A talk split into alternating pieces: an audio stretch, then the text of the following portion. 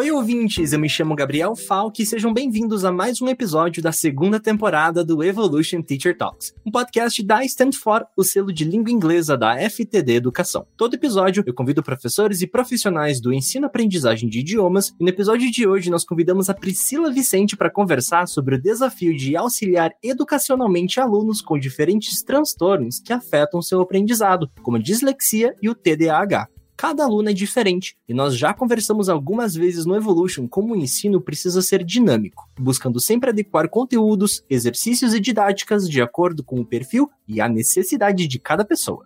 Dislexia e TDAH não são fenômenos recentes, porém ganharam bastante holofote nos últimos anos. E hoje nós temos a responsabilidade de criar um canal de diálogo com professores e profissionais sobre o que fazer para ajudar os alunos que possuem esse diagnóstico. Minha convidada dessa semana para conversar sobre esse assunto é a Pri, então eu vou apresentá-la para vocês e na sequência começamos com o nosso episódio. A Priscila Vicente é professora de inglês há 18 anos, tendo trabalhado em escolas regulares e escolas de idiomas como diretora, desenvolvedora de cursos, formadora de professores e também professora. Ela é detentora do CPI, do CELTA, é licenciada em letras, pós-graduada em psicologia da educação e atualmente faz pós-graduação em psicologia da aprendizagem e do desenvolvimento. Nos últimos anos, ela tem trabalhado com alunos com necessidades especiais, como dislexia, TDAH e síndrome de Down.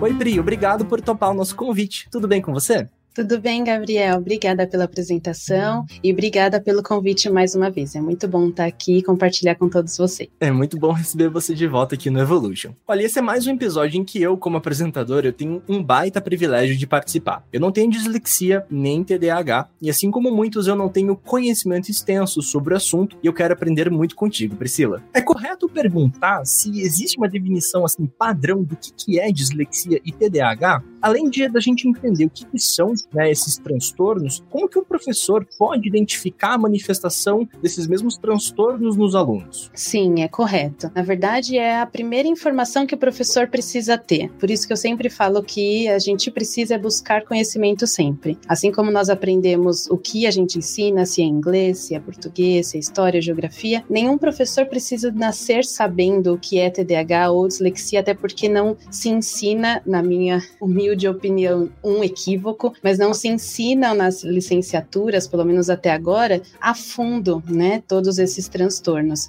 Então, é muito importante sim entender o conceito, o que é TDAH, o que é dislexia, para aí sim poder identificar isso nos alunos, né? Então, a primeira, o TDAH, ele, o TDAH, né, significa transtorno de déficit de atenção e hiperatividade, que antigamente era chamado ou de TDA ou de TDAH, e porque há uma diferenciação. Alguns alunos têm só o déficit de atenção, outros a hiperatividade ou combinada. Hoje em dia se fala TDAH para todos, porque se chegou à conclusão de que mesmo o aluno que tem só déficit de atenção, ele tem alguns pontos de hiperatividade ou o contrário. Então, se você lida com um aluno TDA, ele pode ter alguns sintomas de hiperatividade. Então, o ideal é que você entenda como lidar com os dois ao mesmo tempo. Não é né? é uma fronteira branco ou preto, é algo que tem uma correlação muito grande entre essas duas, digamos, percepções. Exatamente. E a história do aluno faz com que às vezes ele desenvolva uma, melhore na outra, então você não pode ignorar nenhuma nem outra, né? E ela é causada por, por uma diferenciação neurobiológica, então é uma questão química e física que acontece dentro do cérebro. Então, na parte frontal, né, onde é a nossa testa, a gente tem o lóbulo frontal e ali é produzida a dopamina. E a dopamina ela é a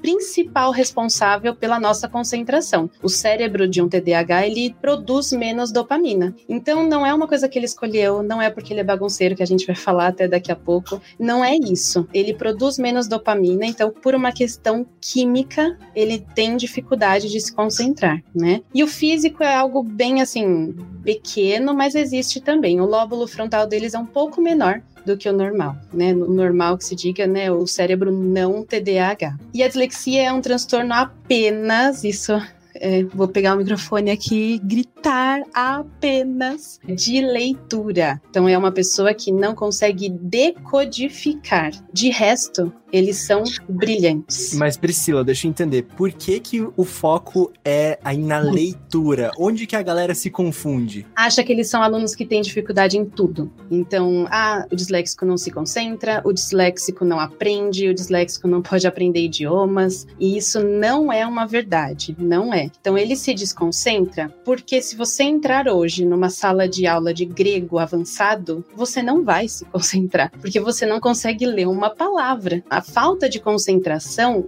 vem da falta de motivação porque ele não lê. Então, todos os outros sintomas vêm a partir da dificuldade da leitura, da dificuldade da decodificação da combinação de uma letra com a outra, né? Tanto que eles falam, ah, uhum. parece que está dançando. No início, lá antigamente, se pensava que era um problema de visão, colocavam óculos nas crianças disléxicas, porque achavam que era de visão. Então, é exclusivamente de leitura e qualquer outro sintoma é uma consequência e não entendi, sintoma entendi. da dislexia. E Priscila, eu tô com uma curiosidade, assim, que é referente à manifestação desses dois transtornos, tanto a dislexia quanto o TDAH. Assim, na visão do professor, principalmente na tua experiência e hoje trabalhando muito próximo de pessoas que possuem, né, têm um diagnóstico de TDAH e dislexia, quais são essas principais manifestações, características que os professores precisam saber e conhecer no momento de identificar talvez uma performance não ideal de um aluno, uma dificuldade de atenção? Como que a gente consegue, digamos, como professor, ter uma, uma interpretação dos hábitos dos alunos que podem conversar com esses dois transtornos? Excelente, porque o professor é o principal agente para que isso aconteça. O pai não, não necessariamente vai perceber e não necessariamente o pai vai levar ao especialista que vá diagnosticar isso. Então, o professor, a escola, são as pontes para que isso seja né, identificado. Ao mesmo tempo, o professor não pode diagnosticar. Por mais conhecimento que ele tenha, ele não pode diagnosticar. Mas perceber, identificar é essencial. Então, o aluno TDAH, ele é super desorganizado ele perde todos os prazos, ele tem muita dificuldade em se concentrar, por mais que você perceba, e o professor percebe, quando ele quer realmente. Ele tenta, ele fica dois minutos, daqui a pouco ele tá. E ele não tá só bagunçando, ele pode também bagunçar, mas às vezes ele tá olhando para fora, pra janela. Não é legal, fica, não é divertido, né? Porque conversar com o colega é divertido, agora ficar olhando pra janela, ele não fez porque ele quis, né? Não tem interação ali para ele. Exato. Se fala assim, ah, não, tava mexendo no celular, aí você fica na dúvida, né? Você precisa de mais parâmetros. Mas o professor está ali constantemente, então você vai pegando isso. Essa falta de foco, ele sempre só se perde para conversar, para bagunçar, ou em certos momentos ele está olhando para o nada. Ele fica chateado quando ele perde prazos, ou ele nem liga, ele não está nem aí, né? Quando eles ficam chateados, normalmente é algo a se prestar atenção, assim. E o TDAH, ele tá o tempo todo se movimentando. Por quê? Para produzir aquela dopamina, o corpo se movimenta. A gente produz dopamina quando a gente se exercita, por exemplo. Então, ele tá sempre com as pernas mexendo. Quando você faz uma pergunta para ele, aí ele se movimenta mais ele tem a tendência, criança tem a tendência a levantar, porque não tem, né, esse filtro de eu preciso, o corpo fala, preciso levantar, eles levantam. E adolescente, as pernas ou as mãos, ou fica mexendo na caneta, e isso ajuda a concentração deles. E aí o professor fala, para de mexer na caneta. Aí ele não lembra a resposta. Então, esses pequenos detalhes para o TDAH. Para a dislexia, normalmente é na época da alfabetização. Então, quando começa a trocar letras e tal, quando passa dessa época, né, que todas as crianças trocam, começa a espelhar, trocar, passou do limite, continuou trocando, continuou não conseguindo ler, fala que as letras dançam, lê o começo e o fim da palavra, começa a ler o texto beleza, vai lendo, quando chega no meio começa a ler devagarzinho. Devagarzinho, devagarzinho, até que fica muito lento. Porque ele começa a ler normal e aí começa a embaralhar. Aí começa a coçar o olho, porque ele não sabe, ele acha que pode ser o olho. Então também é um sinal. E é muito interessante você comentar essa parte da dislexia, que começa um pouco durante a alfabetização, porque eu penso um pouco no critério de idade. Eu falei no, na introdução desse episódio que parece que esses assuntos vieram à tona ou se tornaram mais frequentes e comuns de serem discutidos nos últimos anos, E eu tenho amigos próximos que já conversaram comigo e comunicaram que eles, pós-adultos, foram, por exemplo, diagnosticados com TDAH. E eles não tinham a noção que eles passaram durante todo o processo de alfabetização e ensino regular sem esse diagnóstico. Então eu queria perguntar para você assim, existe um momento ideal, correto ou melhor para se começar a prestar atenção a esse diagnóstico? A partir de qual fronteira, qual idade o professor tem que ficar de olho? E os pais também, né? O TDAH, desde novinho, a gente consegue, vai ficando mais fácil, na verdade, conforme vai ficando mais velho, mas já consegue perceber. Agora, a dislexia é o momento da alfabetização. Não existe, não existe, tá? Falar que tem um aluno disléxico de 4 anos. Isso não existe. Uma vez eu até entrei numa briga com uma professora, porque ela disse que tinha, que tinha, que tinha, que tinha. E eu falei, não tem como, assim. Eu entendo que talvez o pai seja, a mãe seja, e tem uma questão genética envolvida, mas assim, questão genética você nunca pode garantir nem a cor do olho. Então imagina que vai ter dislexia também. Então, para dislexia, a alfabetização. No momento da alfabetização e até um pouco depois, né? Porque começa a alfabetização, você tem que esperar o tempo da criança se desenvolver, e aí você começa a perceber os sintomas. Infelizmente, é um pouco tardio, né? Já uhum. é lá por 6, 7 anos. Mas há tempo da escola ajudar. E para o TDAH, quanto mais velho, mais fácil, porque aí eles são menos agitados e aí esses alunos continuam agitados. Até, até para a gente fazer, duplicar e falar, é, incentivar isso. O diagnóstico sempre médico. A gente está dizendo, na verdade, de sintomas que a gente pode perceber, mas é muito importante ter um acompanhamento médico para que se exista sempre um laudo e acompanhamento que isso realmente é algo verídico e real, né? O que é muito importante, falando até sobre isso, não só o laudo, né? Porque muita gente para no laudo. Se te dão um laudo, olha, você tem gastrite, você não vai só para casa e falar, hum, tenho gastrite, é isso aí, por isso que dói o estômago. Você vai atrás do remédio, né? Você vai atrás do tratamento. Então, também procurar depois do diagnóstico feito por uma equipe de especialistas, porque vai ser um neuro, se for uma criança, um neuropediatra, o psicopedagogo, psicólogo, psiquiatra, o que a, a clínica for, né, ou até a escola encaminhar, mas é um grupo de profissionais que vai fazer esse diagnóstico e o tratamento. Perfeito. Eu queria, na verdade, até voltar numa questão que você comentou sobre o TDAH, da confusão entre um aluno que demonstra sintomas de TDAH e do aluno bagunceiro. Do aluno que quer conversar, que quer fazer a bagunça dele. Isso existe, querendo ou não.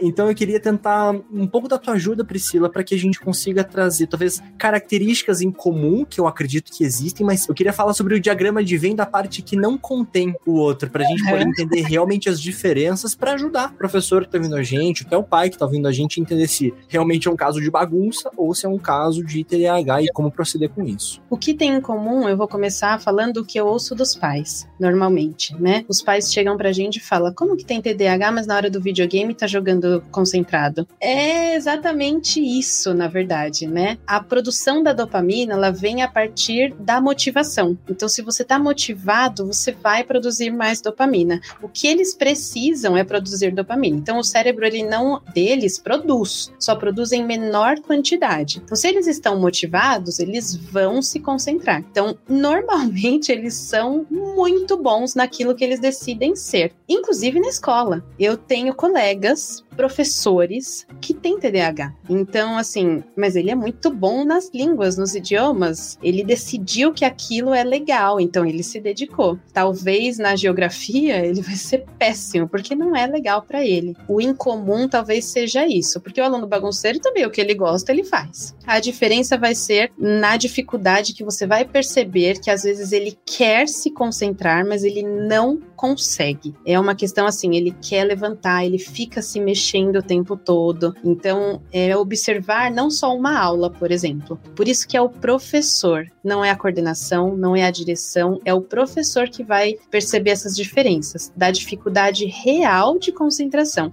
e da frustração. O aluno bagunceiro, ele escolheu ser daquele jeito. É aquilo que ele quer ser mesmo. Aí você fala, você não fez a lição? Ele, não fiz. Ele não, não tá muito preocupado. O aluno com TDAH, normalmente, ele tá frustrado. Então, ele pode ser muito tímido, ele pode ser até bully, infelizmente. Uhum ele quer mostrar que de alguma forma ele é melhor que os outros, porque ele, para ele ele acha que ele não é, né? Mas há uma frustração, há um sentimento de frustração ali. É muito comportamental, né? É muito, pelo que eu tô percebendo, é muito comportamental. E você tocou num ponto que, como um espectador e como alguém que não tem esse contato diário, é algo que eu nunca tinha parado para pensar, que é o ponto da frustração. Quando você vê, acho alguém tentando fazer algo, mas fisicamente não conseguindo, mas mesmo assim se esforçando para tal, é muito diferente de algo naturalmente você querer fazer aquilo por impulso ou você não é consciente. Parece que existe algum processo do que é consciente do que é meio inconsciente, né? E eu tenho certeza que tá vindo na sua cabeça várias pessoas da sua sala de aula. Aí você vem, cara, aquele era bagunceiro, agora aquele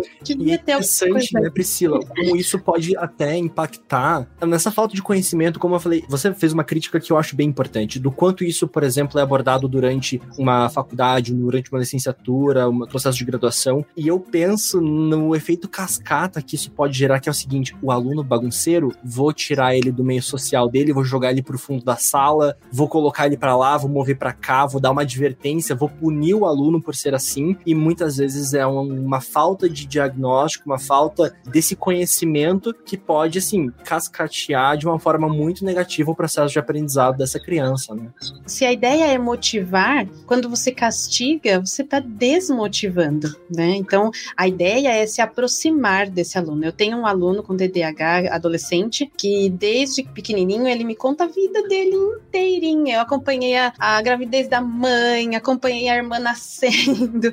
E aí, assim, quando ele era pequenininho, ele falava muito, muito, muito, muito. E eu achava um jeito dele falar. Quando passava a lição, deixava ele falar comigo. Hoje ele tá muito mais confortável. Então ele fala muito menos. Então precisa ter, acreditar que aquilo vai fazer alguma Sim. diferença a longo prazo, né? E legal esse exemplo que você trouxe, Priscila, e durante todos os teus 18 anos, desde que você começou a trabalhar e se especializar em alunos com esse tipo de transtorno, você pode dar alguns exemplos que você já passou dentro de sala de aula, tanto com TDAH como esse que você já deu pra gente, como dislexia, e principalmente, eu queria entender até um pouco assim, primeiro o choque, o primeiro ponto, tipo, ah, acho que eu tô vendo um caso disso, tenho as minhas suspeitas, será que é isso? E principalmente como tratar, quais são os primeiros passos que você, como professor, dá ao identificar um aluno que pode estar tá apresentando um comportamento de dislexia ou TDAH? Eu vou dar dois exemplos da dislexia, porque são meus queridos alunos. Na verdade, inclusive os dois voltaram a estudar comigo, porque estão fazendo curso de idiomas, né? Mas os dois foram meus alunos na escola regular. E eu vou dar os dois exemplos porque são exemplos diferentes, então de situações diferentes. Um deles não era diagnosticado, eu estava terminando a pós-graduação, e aí eu percebi que a letra dele era muito pequenininha, que ele trocava muitas letras, ele já estava no oitavo ano, e que tinha muita dificuldade com o inglês, mesmo se esforçando, né? Ele gostava da, da, aula, mas se esforçava e não conseguia. E aí nós, né, da escola, conversamos com a mãe, a mãe aceitou fazer os testes e realmente ele foi diagnosticado. Por que da letra pequena? Eu também não falei disso. Eles têm medo de errar, então a letra pequena eles fazem bem pequenininho, porque assim, ai, vai, aí ninguém percebe, né? É tipo você se esconder, você esconde sua letra, né? E a letra dele era, até hoje, é bem pequenininha. E olha só, a mãe fez e ela descobriu que ela também tinha uma leve dislexia. Aí, por isso que, né? O exemplo mar... de você receber um diagnóstico pós-adulto, né? Exato, exatamente. E aí, assim, não influenciou tanto, porque dos dois era leve, dele um pouco mais, mas ela, né, passou pela vida escolar normalmente, aquele o se virou do antigamente, mas é legal saber, né, porque aí você se aceita daquela forma, ah, não tô interessada em ler, não tô conseguindo ler, você sabe o porquê. E aí, a partir disso, ele teve todo o cuidado que se deve ter com o um aluno disléxico. E o segundo caso foi um aluno que já veio diagnosticado, na verdade, só que ele é um caso caso, a dislexia tem níveis. E ele é um caso severo, super severo. Ele demora bastante tempo para escrever o próprio nome, por exemplo. Então, imagina como você dá aula de inglês para uma pessoa que não lê nada que não escreve nada, né? Então foi um choque assim muito grande para mim. Inicialmente eu falei, tá, vou trabalhar com desenho. Na primeira aula ele falou, eu odeio desenhar. então assim, foi ótimo. É o que eu falo para ele e para mãe. Tirou totalmente da zona de conforto. Total, porque eu ia fazer desenho, tava resolvido. E não é, eles não precisa só ser desenho, você precisa trabalhar com imagens, mas não quer dizer que ele precisa ele desenhar, né? Ficar horas ali desenhando. Eu também não gosto de desenhar, por exemplo, né? Então pode ter alunos que não. Então foi um choque bem grande, mas é até por isso que eu queria dar esse exemplo, porque você vai encontrar formas. Sabendo o que o aluno não pode fazer, o que não faz, tem muitas outras coisas que ele faz. Então, por isso que lá no início eu falei, o importante é saber a definição, porque você precisa entender o que acontece com a, o cérebro daquele aluno. Então, ele não decodifica, mas ele ouve, ele vê imagem, eu posso colocar imagens em ordem, imagens em ordem é uma frase, um áudio é um texto. Esse meu aluno, ele leu mais livros clássicos da literatura brasileira que eu, mas ele leu como áudio. Você falar com ele sobre Machado de Assis, ele sabe tudo. E eu estudei letras, mas já esqueci um monte de coisa. Mas ele que acabou de sair do ensino médio, leu vários clássicos. Então, assim, é só entender o que ele não vai fazer. De resto, ele faz tudo. E exemplos do TDAH, por exemplo, eu tive, por exemplo, alunos que eu mesma, e até por isso que eu sou sempre muito empática com os professores, porque eu não saí da sala de aula e eu sei como é. E ainda com o conhecimento, ainda acontecem momentos assim, porque o TDAH é muito confundido com aluno preguiçoso, né? Então, muitas vezes, na verdade, eu nem vou citar um exemplo em si, porque foram várias vezes. Sua primeira impressão é falar: ih, esse aí não quer saber de nada. O importante é que o professor tenha isso em mente, para ele poder descartar que seja. Ah, não, é bagunceiro mesmo. Mas primeiro tente ver se essas, né, todas essas características que eu dei de se distrair com facilidade, de ter o sentimento de frustração, se não se encaixam, né, durante uhum. a rotina escolar. Assim, Priscila, a gente já conversou sobre esse tema algumas vezes aqui no Evolution, que é principalmente você hoje tendo essas experiências, ou até antes, de uma sala virtual de uma sala presencial. Como identificar isso com um aluno sentando a dois metros de você e como você ter essa mesma experiência de um aluno que está fazendo uma prova online, que está tá tendo acesso pelo computador e você tem um contato muito diferenciado com esse aluno. Os exemplos que você trouxe são incríveis. Então eu queria agora pensar no ambiente presencial e o online, que querendo ou não, acho que é muito cedo para falar que ele é um ambiente que morreu. E na verdade, acho que até acho que a gente vai usar bastante ele ainda para futuro, seja de forma complementar ou como for ensino híbrido. Eu queria entender assim, nos cenários onde não há um contato próximo de metros com o aluno e sim o um ambiente virtual, como que o professor deve agir ou quais são as dicas que você pode dar para quando as aulas ocorrem dentro desses ambientes? No ambiente presencial é aquilo, né? Você vai observar o gestual e os comportamentos até com os colegas, né? O que os colegas falam. Ah, ele nunca lembra de nada ah, ele nunca tá nem aí, né? Ou, ah, não consegue ler, lê devagar, essas coisas. Para dislexia. Na verdade, para dislexia, o online e o presencial não tem muita diferença. A não ser que ele já esteja convivendo há muitos anos sem tratamento com a dislexia. Aí ele já. Porque a leitura, né? Você consegue sentir mesmo de forma remota. Se são turmas pequenas também, né? Tem toda Sim. essa questão, né? Com a pandemia a gente aprendeu que o online tem vários contextos. Dentro do online ainda tem vários contextos, né? Mas o online pro TDAH tem que ser uma coisa conversada com os pais. Então, assim, a gente, né, no início foi todo mundo para online, era a única coisa que a gente tinha para fazer, todo mundo se adequou, os professores, né, fomos incríveis, não tem nem o que dizer. Mas hoje que a gente tá, né, eu acho que aí que já dá para pensar nas duas opções, o online, se for preciso híbrido, que seja algo conversado com os pais, que a escola converse com os pais, porque esse aluno ele precisa de alguns cuidados. Por exemplo, o professor não pode exigir que ele fique sentado o tempo todo. Pelo contrário, o professor precisa pedir para ele dar uma andadinha de vez em quando. Fulano, você terminou? Vai lá pegar uma água ou pesquise isso para mim, ou se for combinado, já avisa os pais, que você não vai falar na frente de todo mundo, mas já avisa os pais, ó, de vez em quando ele vai levantar, deixa ele levantar, porque o movimento ajuda. É essencial, assim, se ele não se movimentar, ele não vai prestar atenção até o fim da aula. Então, tem que ser conversado com os pais. Não é que não funciona, eu acredito que funcione, mas algumas coisas devem ser feitas como o movimento, por exemplo. E as quebras que a gente chama de brain breaks, né? Faz uma piadinha, brinca com ele, né? Esse meu aluno mesmo que contava a vida, imagina o rol de piadas que eu tenho para brincar com ele, né? Eu sei toda a vida dele. E Priscila, eu fiquei pensando aqui um outro ponto que é muito importante durante não só aprendizado, que são as avaliações. Considerando pessoas que têm, possuem dislexia ou TDAH, como que o professor precisa tratar o processo de avaliação desse aluno? Provas, trabalhos. Você tem experiências que você pode comentar como, digamos, contornar essa possível dificuldade e essa falsa avaliação de desempenho, tendo em vista que um problema de interpretação é de frases ou tempo de escrita, não consegue terminar uma prova, enfim, ou até mesmo ter foco suficiente para terminar uma prova. Como tratar esses casos pensando na avaliação dos alunos, Priscila? O TDAH não é nada muito difícil, na verdade. Quando eles são mais novinhos, é interessante deixar um espaçamento maior, tanto né, no digital quanto no papel, um espaçamento maior que as alternativas ou as perguntas em geral tenha mais espaço, que se possível, se você vai fazer um exercício com A, B, C, D, E, faz só A, B, C, ele vai levar mais tempo, então aí sendo uma prova mais curta, você não vai tirar conteúdo, mas se for A, B, C, D, E, você deixa só A, B, C.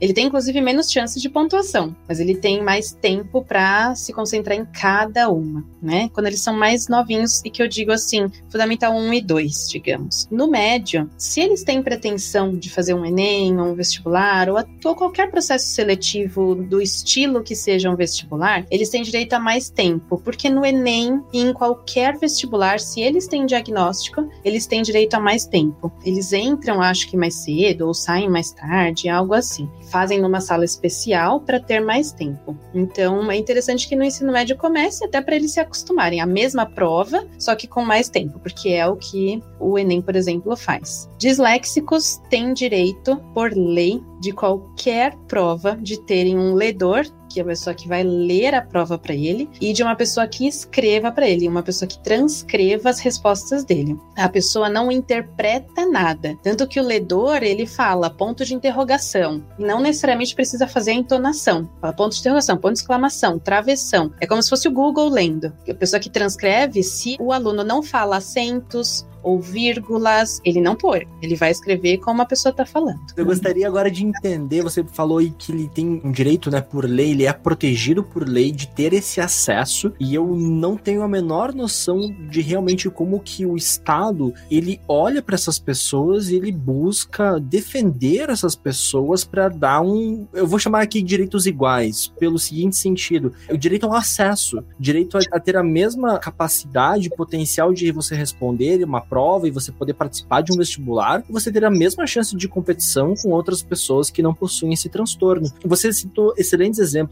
por exemplo, durante execução de provas, né, que fazem esse processo de transcrição e assim por diante. Como que o Estado ele olha para pessoas com esse tipo de transtorno pensando aí no cenário educacional?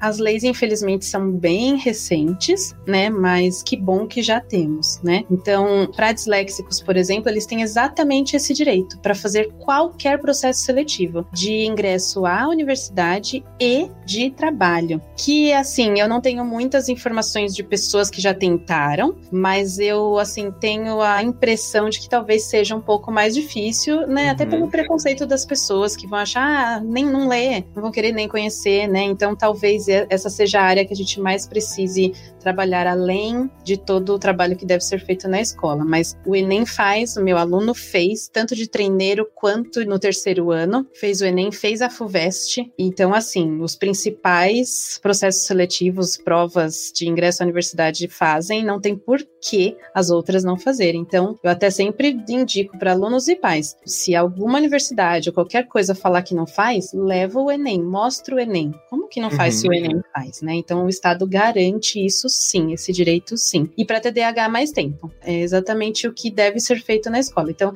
na verdade, das poucas coisas que a gente fala que a escola realmente está levando isso para o vestibular, né? Porque é o que deve ser feito na escola e é o que eles têm direito, que o Estado garante preponderante nessas provas. E assim, há duas associações brasileiras, a Associação Brasileira de Dislexia e a Associação Brasileira de TDAH. É só buscar no Google que acha o site deles, eles fazem assim, eles têm muita consultoria nessa questão jurídica, né? Então, a pessoa que tem qualquer problema quanto a isso é só buscar essas associações que eles estão lá para mostrar, né, os direitos. Sim. Muitas vezes as pessoas não têm nem essa visibilidade que existem esses caminhos o qual podem recorrer, né, Priscila? Então, é, esse conhecimento, essa instrução, ela é muito importante. E assim, Priscila, eu preciso encaminhar, infelizmente, para o final desse episódio. Esse papo tá uma delícia, mas eu preciso encerrar esse episódio. A gente falou um pouco sobre as estratégias dentro de sala de aula, execução de provas, avaliações, não apenas do que é a dislexia, do que é o TDAH, como identificar e principalmente como que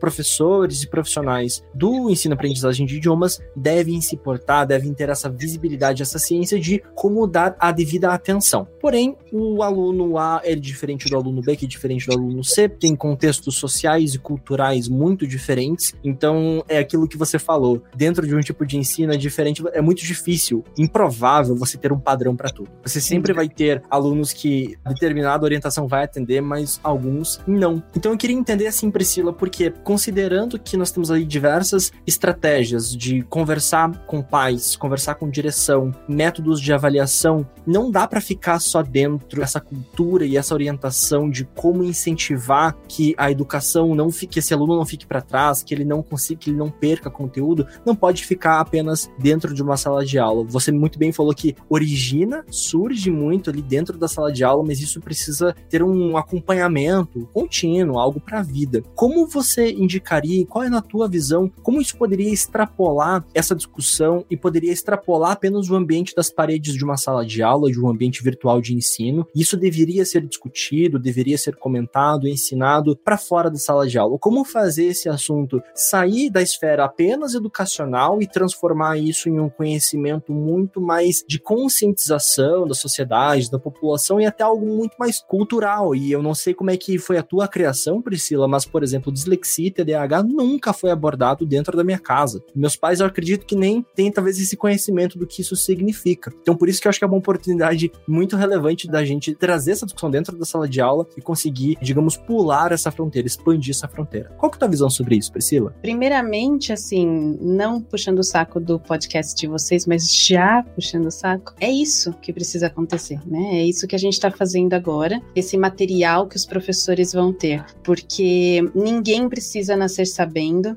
nós não temos universidades que nas licenciaturas ensinam a fundo isso. Eu já ouvi falar que uma ou outra fala aqui, fala ali, mas assim, não o suficiente, porque o tanto de dúvidas, o tanto que eu vejo professores sofrendo, querendo ajudar os seus alunos, né? E por falta de conhecimento, por falta de experiência nisso, não conseguem. Então, a primeira coisa é isso, é fornecer informação, preparo para esses professores, né? Porque eles estão sofrendo, assim como os alunos. E talvez os alunos um pouco mais, né? Porque é a vida deles, né? Mas o professor sofre ali no dia a dia também por não saber como lidar. Felizmente, esta semana, uma grande rede televisiva colocou uma reportagem e eu fiquei muito contente, muito, muito contente. Assim, eu até pensei, nossa, que legal, a gente tá gravando logo na semana que vai bombar esse assunto, né? Então, é isso que precisa também, né? Mostrar que é saúde. Então, eles mostraram no quadro de saúde um médico falando sobre isso, né? Então, eu acho que, inclusive, o nome do médico eu vou falar, que é o Drauzio Varela, no site dele tem muita informação sobre TDAH. Dislexia, acho que eu nunca procurei, mas se tem, eu já achei sobre TDAH e sobre síndrome de Down. Então, deve ter de outras também, porque é uma questão médica, né? Então, o que precisa é isso, informação, porque aí as pessoas vão atrás, as pessoas vão estudar e vão saber lidar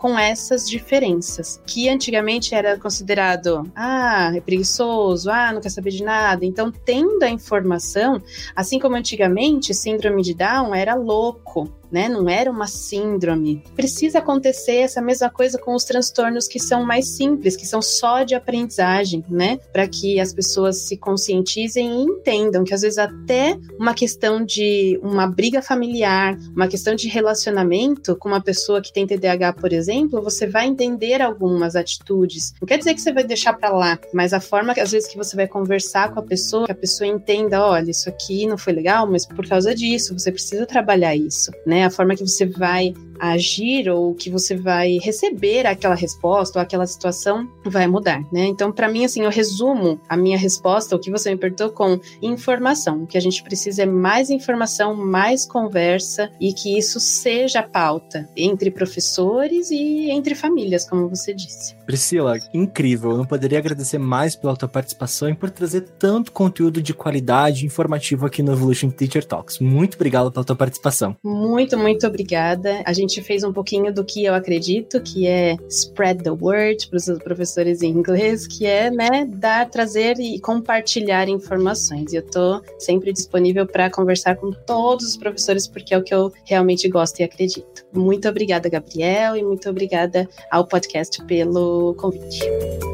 Se você gostou desse episódio, segue a gente no Spotify e Apple Podcasts ou na sua plataforma de streaming preferida. Afinal, o Evolution Teacher Talks está disponível em todas elas e temos episódios novos a cada duas semanas. Quero te convidar também para seguir a gente lá no Instagram, através da FTD Educação e conhecer os conteúdos extras no site conteúdoaberto.ftd.com.br. Ah, e não esquece de compartilhar com seus colegas de trabalho, família e amigos para conhecerem esse projeto incrível da FTD Educação. Eu te encontro no próximo episódio e até a próxima, pessoal.